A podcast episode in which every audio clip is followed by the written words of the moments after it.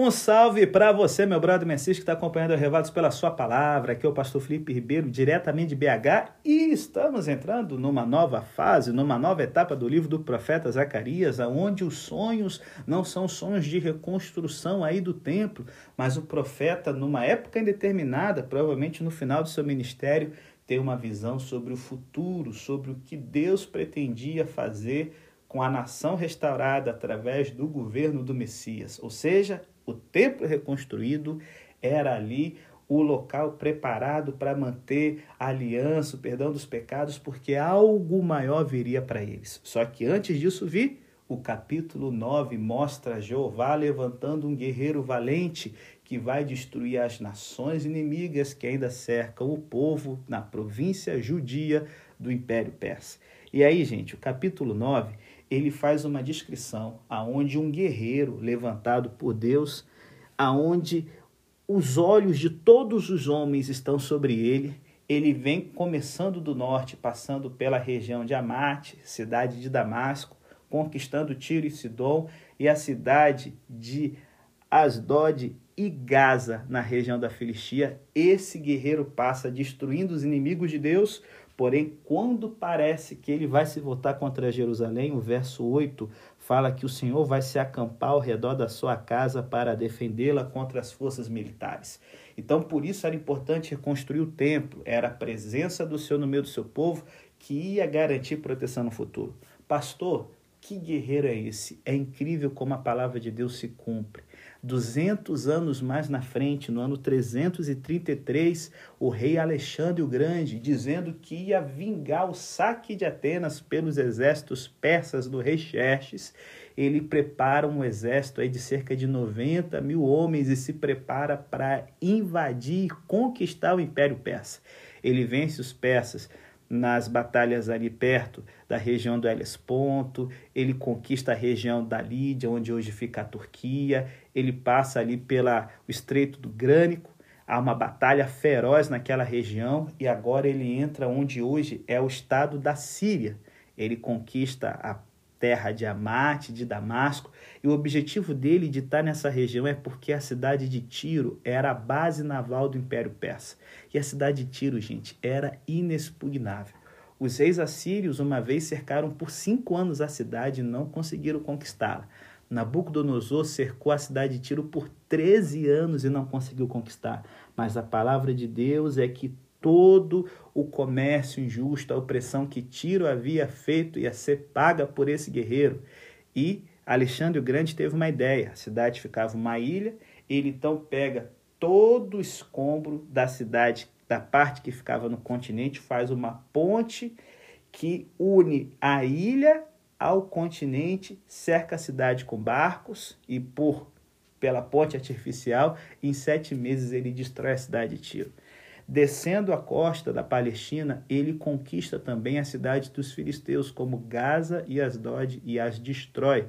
Ou seja, ele limpa da região os inimigos do povo de Deus. E quando o pessoal pensava que ele invadir Jerusalém, conquistar os judeus, diz a tradição judaica que um grupo de anciãos foi até o acampamento do rei Alexandre e lhe mostrou a profecia de Daniel dizendo que após o Império Persa ia se levantar um outro reino. A profecia de Daniel 8, galera, que fala que Deus ia levantar um rei da região de Javã, que é a palavra hebraica para Jônia, que era a região ali, os jônios eram os antigos gregos.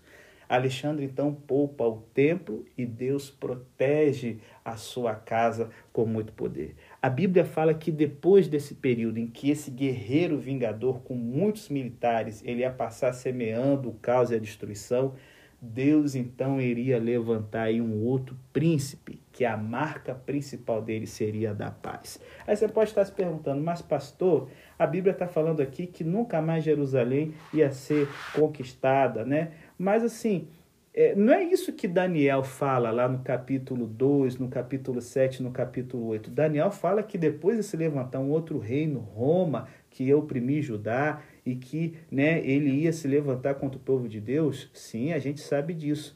Só que aqui Zacarias está apresentando a genuína oferta de Deus de que os problemas ligados ao exílio, à perda da autonomia política, seriam reduzidos porque Deus seria a força deles no momento de dificuldade. Vocês podem perceber que no verso 13, a palavra de Deus fala que o Senhor ia fortalecer os seus filhos de Sião contra os filhos da Grécia. E se você está ligado aí nos podcasts que a gente gravou sobre Daniel, no ano 166 a 142 a.C., houve a revolta dos Macabeus, que resultou numa independência de Israel por aproximadamente 100 anos, certo? O que, que aconteceu? Um rei grego chamado Antíoco, quarto Epifânio, ele proibiu a prática do judaísmo, a guarda do sábado, obrigou os judeus a comerem carne de porco, a adorar ídolos e colocou um ídolo, galera, no lugar santíssimo e sacrificou porcos no altar de holocaustos do templo. Um grupo de sacerdotes os irmãos macabeus liderou a revolta, embora fosse em menor número, eles conseguiram vencer os exércitos gregos. Porém, infelizmente, essa independência foi manchada pela iniquidade tanto dos líderes como do povo. O povo se esqueceu de Deus e então Roma, no ano 63 a.C., apareceu dominando a região. Então essa restauração não aconteceu na escala que Deus gostaria, porque o povo falhou ouvir a sua voz. Por isso que, em contraste ao rei espalha a morte, a profecia aqui fala que o Messias viria com outro propósito, de espalhar a vida. Eita nós, hein? Então agora eu quero ler para vocês uma meditação sobre o capítulo 9 de Zacarias, sobre o príncipe da paz, escrita pelo pastor Eudine Peterson. Se liga aí nessa mensa. Nesses momentos que parecia que Deus havia se esquecido do seu povo, com os romanos dominando Jerusalém, cara, acontece justamente o significado do nome do nosso profeta. Afinal, Zacarias significa o Senhor se lembrou. embora algumas vezes pareça que Deus é, se esqueceu de nós, ele não nos abandonou, ele não perde o interesse em nós, ele se lembra de nós, ele se preocupa conosco e vem a nós. Mas vem no tempo dele, não no nosso.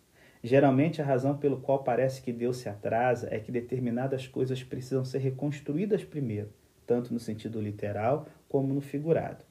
Em preparação para a vinda de Deus a seu povo, a cidade de Jerusalém e seu templo deveriam ser reconstruídos. Enquanto o povo se envolvia com a tarefa difícil e aparentemente interminável de reconstrução, Zacarias os encorajava. Ele descrevia o futuro, apresentando-lhes um quadro vívido das bênçãos de Deus.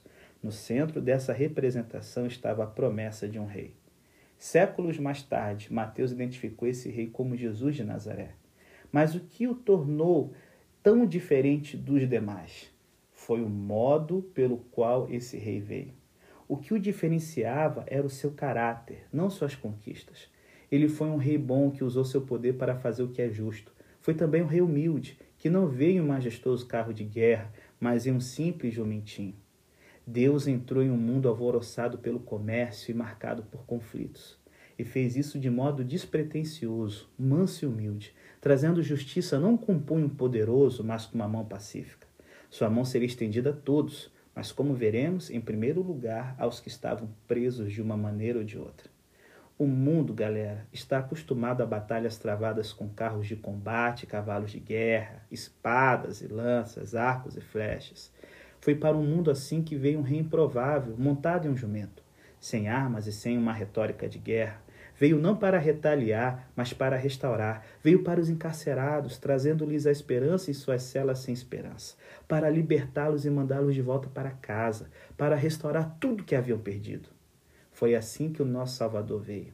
É assim que ele vem e virá. Com sua bondade, acertando as coisas na nossa vida com delicadeza. Em humildade, não brandando nas portas das nossas cidades, mas adentrando essas portas da maneira mais despretensiosa de todas.